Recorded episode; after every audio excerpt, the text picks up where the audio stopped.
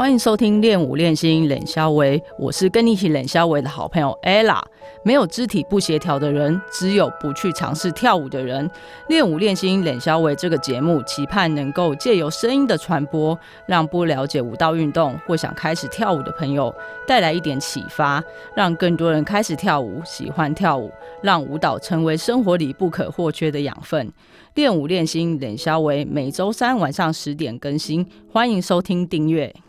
最近疫情升温的关系，所以很多的剧场演出啊、商业活动，其实目前都是被暂停的。那在疫情之前，各种的剧场演出、商业活动是非常活络的。那好的光是设计出来的，灯光好不好会影响你的演出成果。在全台湾做灯光音响的厂商这么多，该怎么挑选适合自己的呢？这集我们邀请到剧场灯光设计师徐训义，他除了跟大家分享怎么样挑选厂商，还会跟你分享灯光设计师的沟通懒人包。我们欢迎徐训义黑皮。Hello，各位听众朋友，大家好，我是黑皮。黑皮可以跟我们介绍一下你的背景吗？好，呃，我自己从事这个剧场灯光设计。工作已经快二十年的时间，对，就从我从高中的时候就开始做这个工作，这样。高中是去打工吗？对，算是打工这样。从十五岁的时候，可能那时候一开始接触是可能学校的老师啊，或是学长姐啊，就是把你带去这个剧场工作。那时候是因为有兴趣去打工，还是什么样的情况让你想要去从事灯光设计这个部分？其实我第一次进剧场那时候。其实是做刚好我们学长姐的毕制，那是我第一次进剧场的时候。那刚好，呃，学校的学长他们可能需要在舞台上需要有一些旁边的我们叫做苦路，就是这个剧场的工作人员，然后需要小黑人吗？对，小黑人的意思这样，然后去帮忙他们换一些道具啊。那是我第一次进的剧场，就是在现在。呃，我们那时候叫社教馆，但是现在叫做台北城市舞台。所以，那时候你就觉得，哎，剧场工作很有趣。呃，应该怎么讲？其实当初我那时候做的时候，第一个是当然是要帮学长姐去完成这个毕制这个工作，然后再来就是觉得说，剧场这个工作第一次去做的时候，那时候觉得哇，怎么那么累？然后我那时候心里还想说，哇，以后我不要再来了，就是不要再做第二次。就没想到后面学长姐又需要哎要要冷的时候，我们还是又被叫去这样，然后一次又一次，然后没想到最后就一直这样做下来，就做了二十年。哎，听起来就很像那些那个跑步运动的人，然后他们就说，哎，我再也不要来参加比赛，这跑一次就是全马二四十二 K，觉得超累，我不要再来了。然后后来有比赛一一出，哎，我又去报名。对对对。好像听起来就是这种感觉，就是一一进了那个坑之后就没办法出来了。是因为当初其实也是想说，呃，可以做这个剧场，我可以从这个剧场里面啊，我可以不用买，可能买票啊，我就可以看到很多很多的演出啊。对我自己想要做创作、想要做导演、编剧来讲，我可以收获到很多每个创作者他在做一个演出，可能他的。他的优点跟他缺点，我都可以从演出当工作人员的这个工作上面，我可以看到很多。这样。所以你就是因为你喜欢看剧，你喜欢看表演，然后又加上你对于编导这方面很有兴趣，所以你就想说，哎，先从幕后的工作人员开始。的确。然后可以看到很多不一样的，吸取他人的长短，然后再来补足自己的创作上的部分。对，的确，当初可能是这样想，而且加上说。那时候，因为我是外出求学嘛，从南部上来，然后可能需要一些就是生活费啊，然后也不想要跟自己家人拿钱啊，知道家人爸爸妈妈很辛苦的工作啊，啊这样子，我每个礼拜就是六日，我可以在外面剧场打工的话，就是相对来讲，我下个月的呃那个下个礼拜的生活费就可以有了。就是比较轻，就是爸妈也比较轻松，然后你又可以有多的钱，可以比较过比较好一点的生活。对，差不多是算是这个样子。那你刚刚说你从事这个工作已经有二十年了，然后那你是，然后到现在你是自己出来创业嘛？你可以跟我们介绍一下，就是介绍一下，就是你当初是在什么样，是去在哪边工作，然后到后来就是后来自己创业。啊，我一路以来其实就是一直就是靠外面很多一些。呃学长姐啊，然后带出来之后，在外面又认识了很多剧场界的一些灯光设计啊，然后就一直跟着一路跟着他们去去做这样子的工作，然后从我整个求学阶段，应该大致上都是六日都会去做这样子的事情，啊，一直到我毕业的时候，其实我还跑了一年去演了歌仔戏，对。你也去演歌仔戏？对，因为我自己本身大学念的是歌仔戏。嗯，那歌仔戏演出是在户外的那种野台吗？呃，我们我们其实都有，就是因为我们跟着那个剧团也有在户外演，然后也有进剧场去演。对，啊，只是相比之下，演员的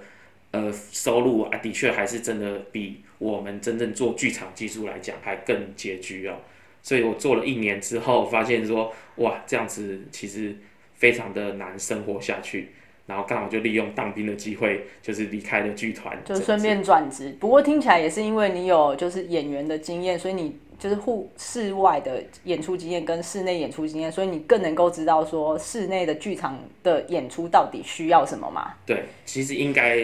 的确是这个样子哦，因为我自己去尝试过了，呃，写了剧本，然后当了导演，然后又当了演员。所以，我非常清楚就会知道说，哦，当表演者他可能想要什么样子的效果的时候，我自己后来自己在做技术方面，就是我可以很容易的去 touch 到可能我的客户想要的感觉是什么，就可以比较知道说，哎，这个舞者或者是这个演员他到底想要讲什么，因为他们可能不见得懂灯光，不知道到底怎么讲嘛，对不对？对，的确，因为有时候在表演过程中，有一个我觉得灯光设计可能很多个灯光。设计这个这个做工作都会去做，但是实际上灯光还有一个很重要的，就是他在表演之中的他那个 Q 点，就是他当他的 Q 点有在表演的呼吸的上面的时候，那个灯光才我觉得认为我才算是成功的。也就跟那个摄影师也是一样，的确，就是摄影师如果他能够抓到，就是平面摄影师他能够抓到那个表演者的呼吸，他拍出来照片就是更有生命力。对对对，类似我觉得应该可以这样子形容这样子。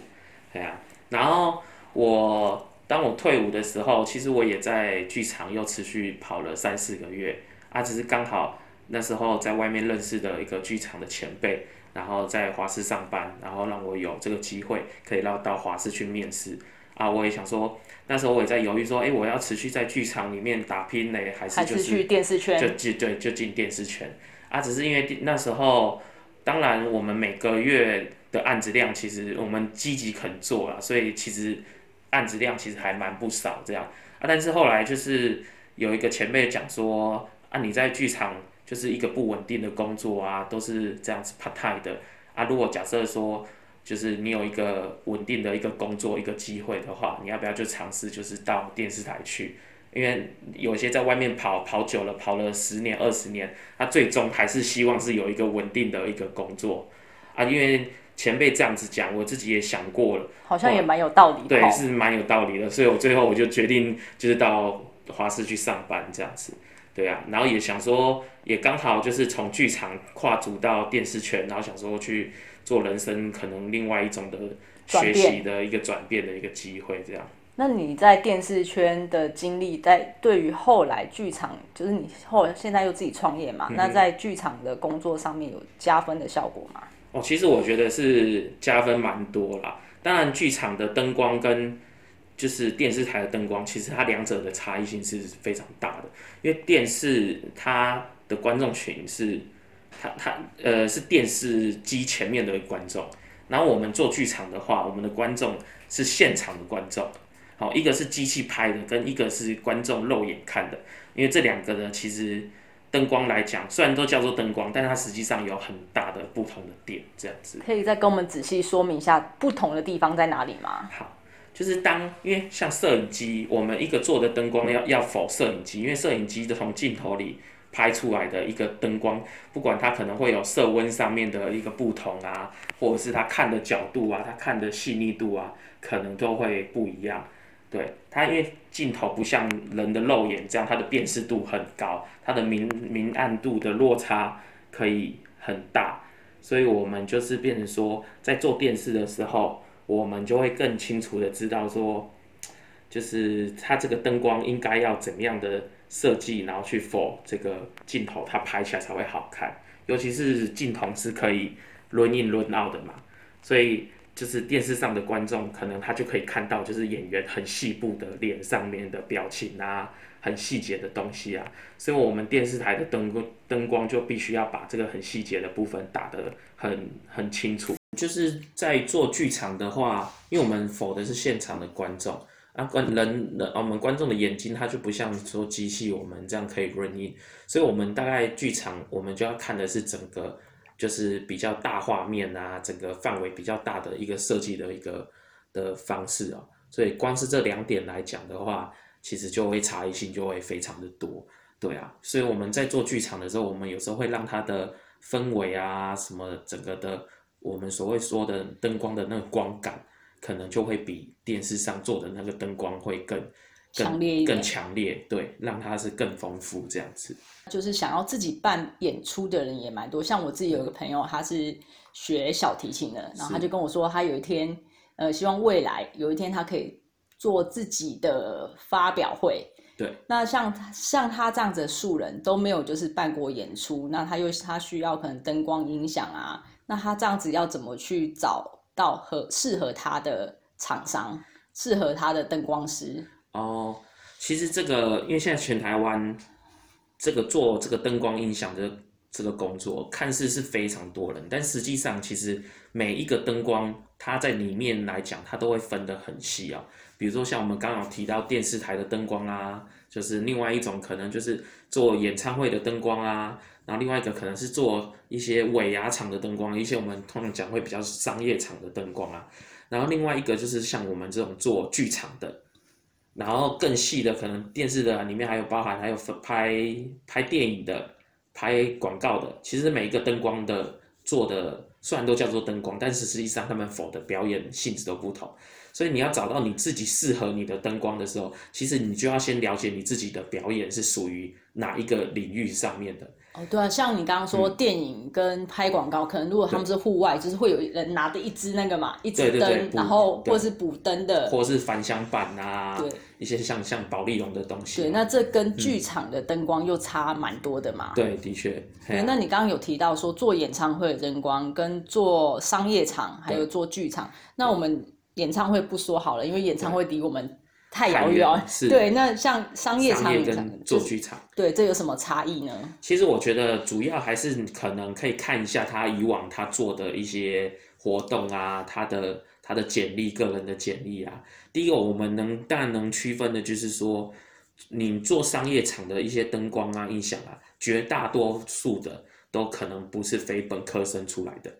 就是他可能不是相关的戏剧系啊、表演科系的毕业的一个。在做这个这个事情，所以有可能那个人就只是因为他会操控这个控台，让舞台上看起来有很多灯，然后舞就是就是很漂亮、很炫这样子。对他有可能本来可能是什么电子科啊，或者是什么观光科什么之类的，他可能是出来是到另外一家公司的时候，他才去接触到这个灯光音响的部分。但，早期来讲，表演科系的确出来没有那么多的学生，所以绝大多数的在做这灯光音响的，都是一些非本科生。只是现在来讲，你如果会做剧场的，绝大多数都是这个本科系出来的。我想可以先从他自己本身的学校去了解他的性质，可能会是从呃是不是在做这个方面的事情。再来就是看他自己曾经做过的一些。节目啊，或者是怎么样，是偏向于比较商业场的，还是偏向于比较剧场的？我觉得都可以从这边去稍微去做，就是了解一下这样子。那像我刚刚说，像我那个朋友，或者是说，哎，今天有一个呃学舞蹈学爱好者，他想要办自己的舞展，自己的一个成果展，那他就是都没有经验嘛。像你刚刚说，就是可以先从灯光师的背景去找，看是不是适合自己。的确。那呃，他找了找了之后。呃，他想要跟这个灯光师做沟通，那他要怎么样跟灯光师说？哎，我我有什么样的需求？嗯，因为通常说，哎，我想要办表演啊，那你你报价怎么怎么算？对，通常都会这样问。那这样子，你们这样沟通上可能会就一来一往，要花非常多的时间成本。那你会你怎么样给这些就是还没有经验的人，就是建议他们去怎么样去沟通，可以更有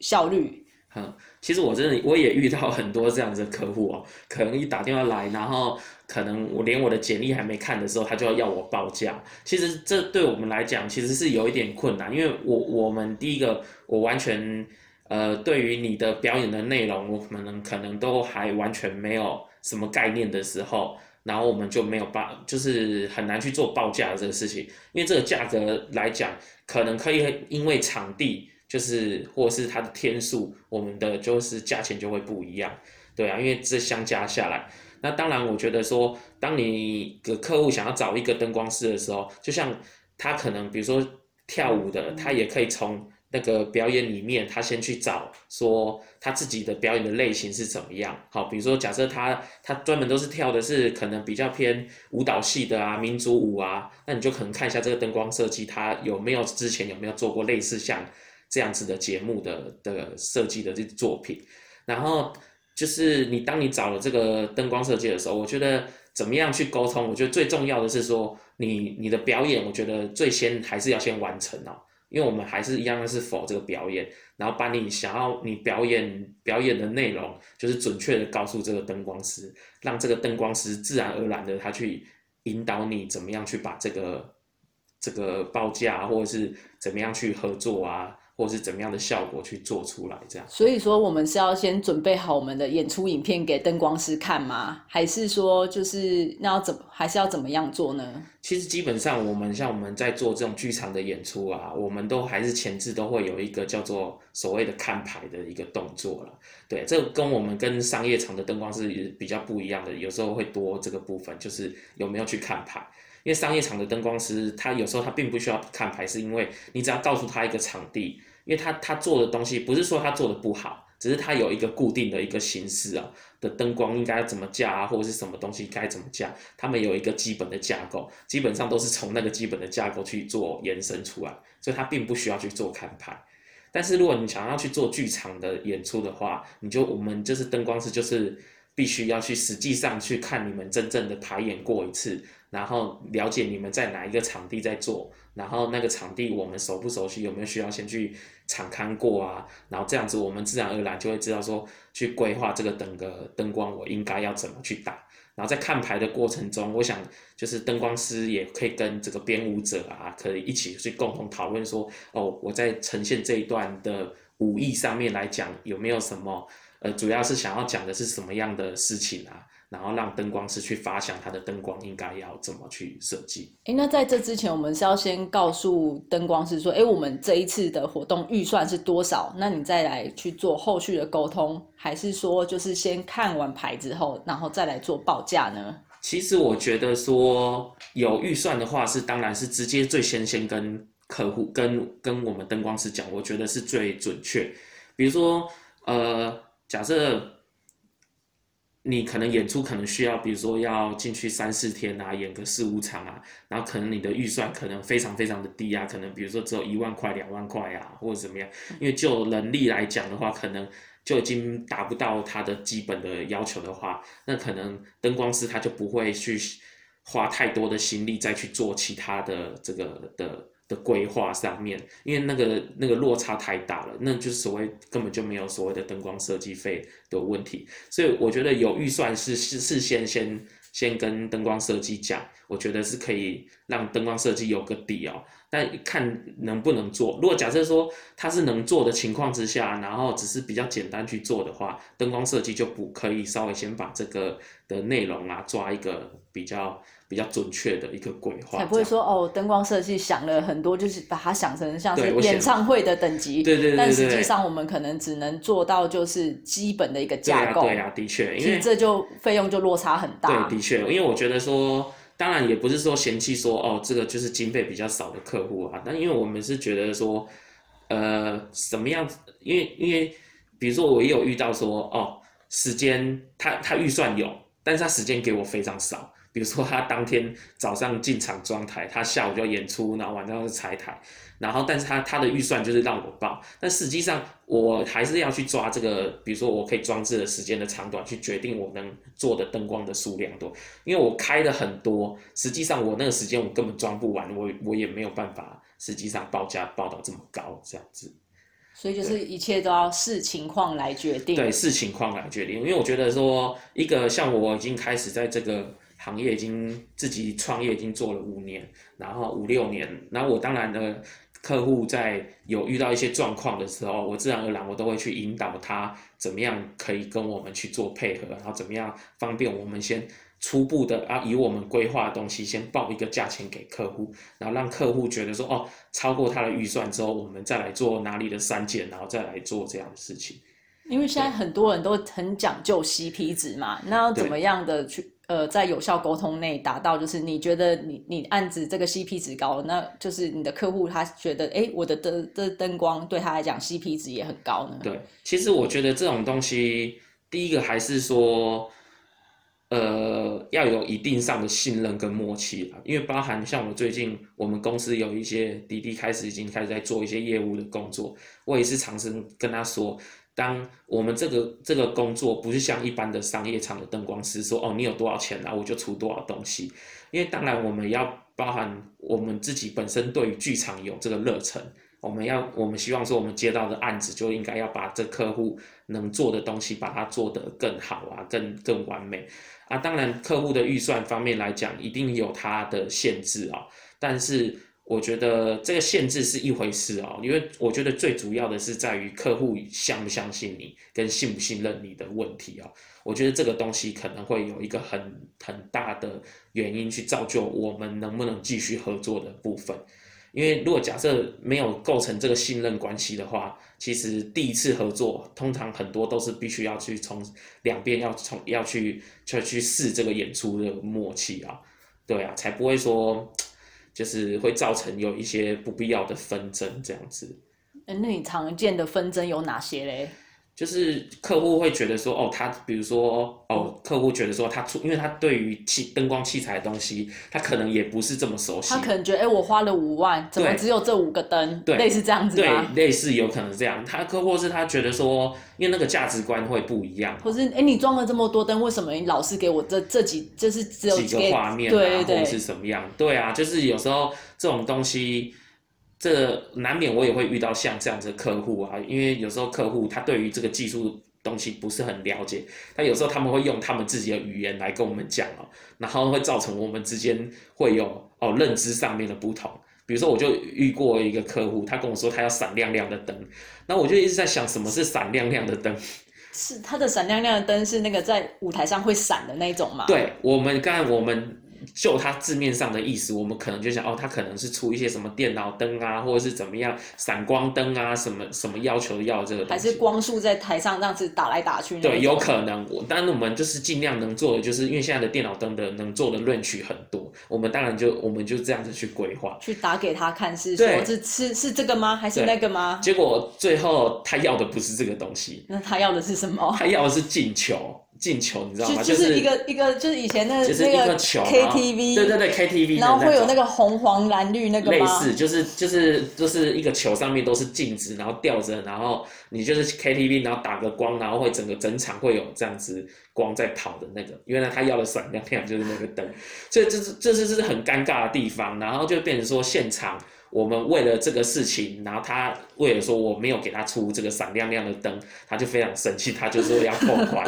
对，因为这因为他没有办法很准确讲这个东西，这就是对我们来讲会有一个很大的困扰。对啊，然后加上这客户他又不体谅你，对，因为我们也跟他讲这个原因，就是他没有办法很准确讲这个问题的话，对啊，这也是一个蛮就是没有信任上面的的的互信的一个原因。对，因为像我们。就是不是学灯光，不是学剧场设计的嘛？那对于灯光这些语，就沟通上的技术语语言，就是像你刚刚说，会很容易就是，哎，我要闪亮亮，可是你的认知，我的认知是是不同的。那这样子，我们要怎么样去做有效的沟通？就是我要讲怎么样讲到你可以知道，然后嗯，这个。认知是比较没有落差。其实我觉得最好的方式就是，如果你网络上能找到这个灯的样子，或者是这个灯打出来的感觉，有这个照片跟影片给我们这种灯光师去讲的话，我相信他应该是灯光师看到他就会知道怎么样去做，然后这样说。当然也需要说，就是第一次的配合啊、磨合。就像假设我跟这个客户，因为这样子的关系，我就知道所谓他以后他想要讲的闪亮亮，就是讲的就是 要进球这个灯。以后我就会知道说，哦，他要他要闪亮的灯，我就会要进球。因为我我相信跟每一个客户在合作，有时候当你做的好的话，它不会是只有一次一次而已。当然，每一次做，你就会越来越累积很多跟跟就是你们会有彼此共同语言，对共同的语言啊、默契啊，你们就会越来越好。所以我相信说，这这个东西就是必须是人人脉制度，就是通常我们的客户都是哎。呃，客户的客户再去介绍啊，然后我介绍这个，介绍那个给你，对对对对对对，因为我们倾向是这样子的方式哦，所以我很少去开发，就是就是一个完全不陌生的客户来，因为陌生的客户来跟我们实际在工作，其实我也会担心说跟他的配合上面来讲，有没有办法去达到他想要的东西。对，因为第一次合作难免信任度很低，这是很正常而。且时间的沟通成本会非常高。对，时间沟通成本也会很高，然后对我们来讲也造成很大的风险。因为像上次这个要闪亮亮的，会最后他就是因为没有这个闪亮亮的东西，跟我们牵扯了很久的那关系。扣了你多少钱？对，他一直要求要扣款，但是因为我们不同意给他扣款对啊，因为我觉得就是我后续我也想办法，然后我要支出更多的成本，想办法去把这个灯给调过来。对啊，你对所以你后来是去跟同行调了这个灯补给对对对对他。对，没错，就是你他要他他在现场他就已经有一点点不太高兴了，反正他就在现场在撸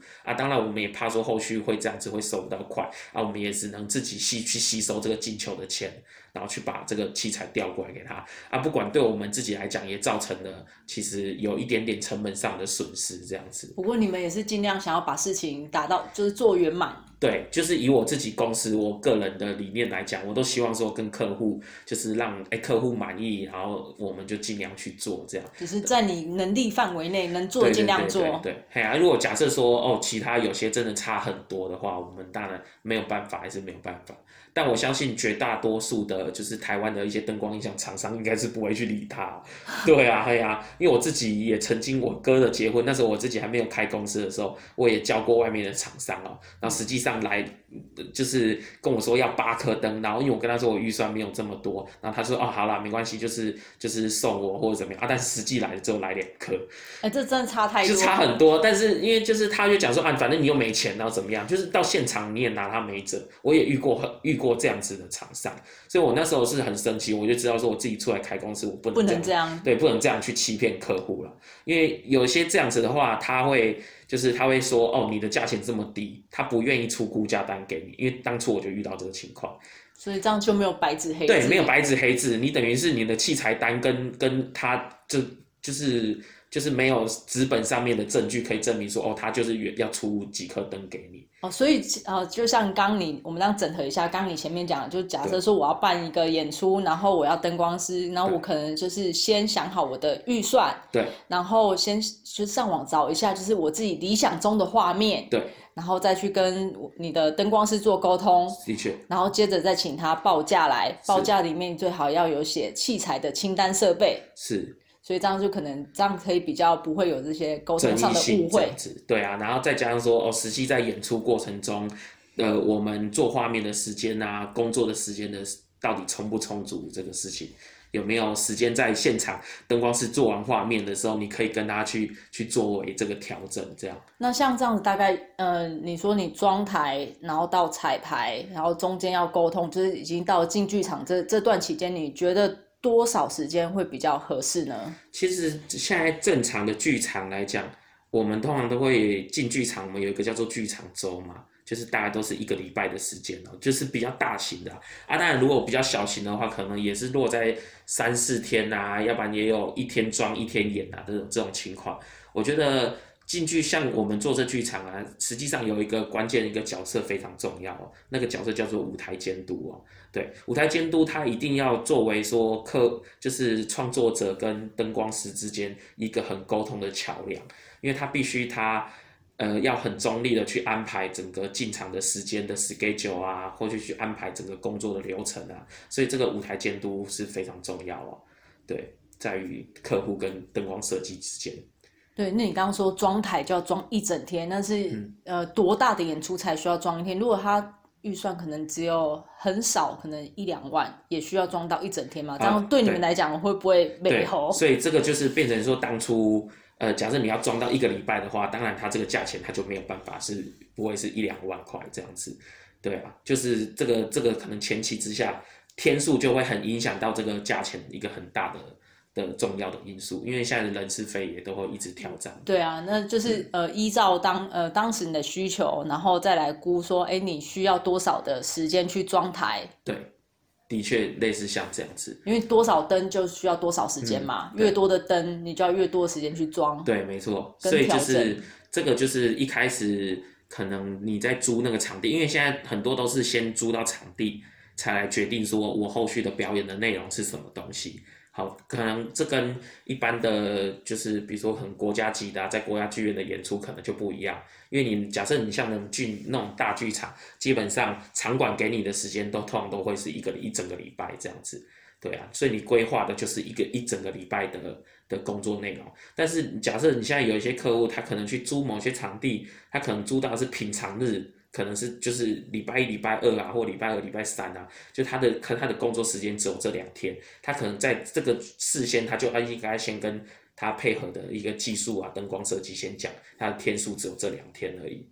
对，这样他去灯光设计去做设计跟规划的时候，他就只能做他能时间内可以完成的事情。那像我刚刚前面讲说，哎，就是他是想要做一个小的表演，三五百人，对，然后他可能时间。呃，没有这么多，预算也很有限。对，那这样子的情况下，就是你会怎么建议他呢？就是他的那个装台时间大概需要多多久？其实基本上装台时间就是还是看他的预算啊。对，是假设说，假设他这个时间要完成的话，相对来讲他的预算就不会太高。然后就是看他。能协调多少的，我都会先基本先把我的人事费先抓出来，让他知道说，我们至少要多少钱这样子。其实最少最少的时间应该就是一个场次的时间嘛，就是三到四个小时，这是最基本的时间。对，有一些基本上是基本上是这样的话，其实你的人事费就很好抓，就是他顶多就是一天的工作费这样子，嘿啊。所以最最最那个最精简的一个场的话，它就是早上装台。下午彩排，然后晚上演出加拆台，对，这是最最快的。有一点这样，然后像也有更快的啊，比如说像这种记者会啊，弄弄搞不好只有装一个小时，然后一个小时后就活动的，我也有遇过。对啊，啊像那种的话，其实那也不必要找，比如说呃否专门剧场的设计，因为那个东西对剧场来讲，它可能根本就没有设计到，就是这这种的话，可能找一般的商业场的灯光。音响公司也可以去解决啊，对，因为他做的是一个蛮基本光的一个部分，就是有亮就好了。对对对对，就 是基本其实基本上就是这样，有亮黑啊，对啊，啊这部分的话就可以，就是想一下说，呃，配合的灯光设计，他有没有愿意接这样子的案子这样？哎，那你做你说你做剧场设计、灯光设计这部分，已经做了二十多年嘛？那这二十多年来，有没有让你比较难忘的一些事情？其实。应该是说，我真正在做这灯光设计师这个部分，大概是这个五六年的事情。对啊，前面的十五年，其实我也是跟一般的像学徒一样，这样在经历这样很多这个跟着很多前辈啊一路这样做起来。然后这二十年做过最特殊的，就是可能是百老汇的猫剧吧。对啊，因为那时候我高中毕业，然后就是去接了这个猫剧的这个这个演出，然后。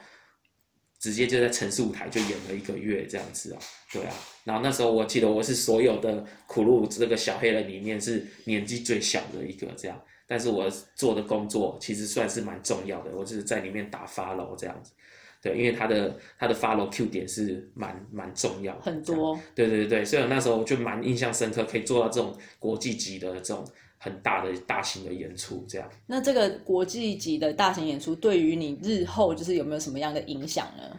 嗯，我觉得其实影响蛮多的，因为第那时候虽然不是第一次跟老外合作，但是从那一次一起合作，很完整的从他第一天进场一直做到最后一天，就整整一整个多月来讲，其实就是可以了解到，就是国外的他。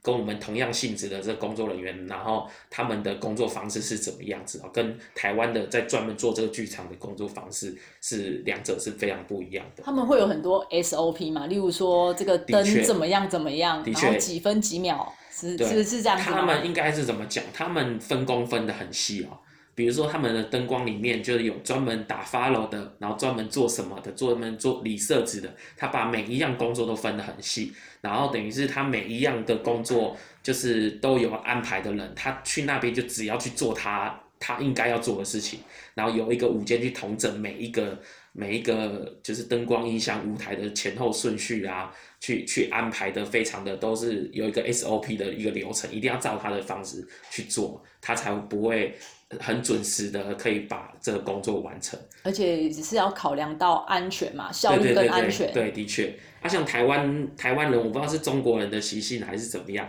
很喜欢就是哦，灯光兼舞台兼音响，就会大家全部弄进去，每一个都可以做。不是一套的吗？对对对，像我们以前去做的时候，可能哦，我现在做灯光，做做完之后，哦，音舞台那里要需要人的时候，呃，当然互相帮忙一下可以。但是台湾的很多这个有些工作人员啊，通常都会音响啊、灯光、舞台，其实都会兼着一起做这样子。可能一个演出就会全部混在一起，所以这是因为经费有限的的情况下这样做吗？对，的确，大部分的演出，除非比较大型的，现在我们如果一些进国家剧院，它灯光、音响、舞台就会分得很明确。啊，但是有一些，比如说小型的演出啊，他就会把所有的工作人员就认为都是万能的，必须要全部一起。对，因为像我知道，我看去看演唱会后，最后都会有那个，例如说，哎，音响是谁，哪一家公司，然后灯光是谁，然后分得很细，舞台又是谁。对，因为现在很多比较大型的，就一定要分工，他一定要同时间，他就好好的自己各自把自己的部分做好，你才有办法把这个。大型的演出完成了，像那种兼来兼去的啊，就是比较比较不容易去做一个比较大型的演出啊，因为那很容易在演出过程中就会有出很多的状况这样子。那除了刚刚你说就是跟国际剧团合作的部分，你还有什么其他让你印象很深的吗？其他印象很深的，例如说我们现在录音录到停电。类似演出的时候有没有遇到什么危机？对啊，我是有遇过，就是演出演到一半，然后我控台的插头就被小朋友拔掉了，对啊，就突然整个都熄掉了，对啊。那这样怎么赶怎么样的补救？对啊，但是我们就是也只能赶快最快速的去找到原因在什么地方，然后赶快把它电插回去。这应该是在户外场。哎，户外场，对啊，但还没有实际上遇到说哦，真的是。发生过很大的状况，是必须整个演出没有办法执去去执行下去。到目前来讲是没有这样。刚刚听了黑皮这么精彩的分享，让我们知道说，就是你想要找到合适你的灯光设计师，其实你在事前需要做好你的准备功课。你可能要先把你的作品先做出来，然后先上网找到你喜欢、你想象中的画面。然后再来去做沟通，这样子会节省大家很多的时间，也不会有因为就是认知上的不同而有就是误会。好啦，我们今天节目就到这边，喜欢有兴趣的朋友再麻烦订阅、五星评分、留言，以及将练舞练心冷消维这个节目分享给你的亲友。练舞练心冷消维，下次见，拜拜。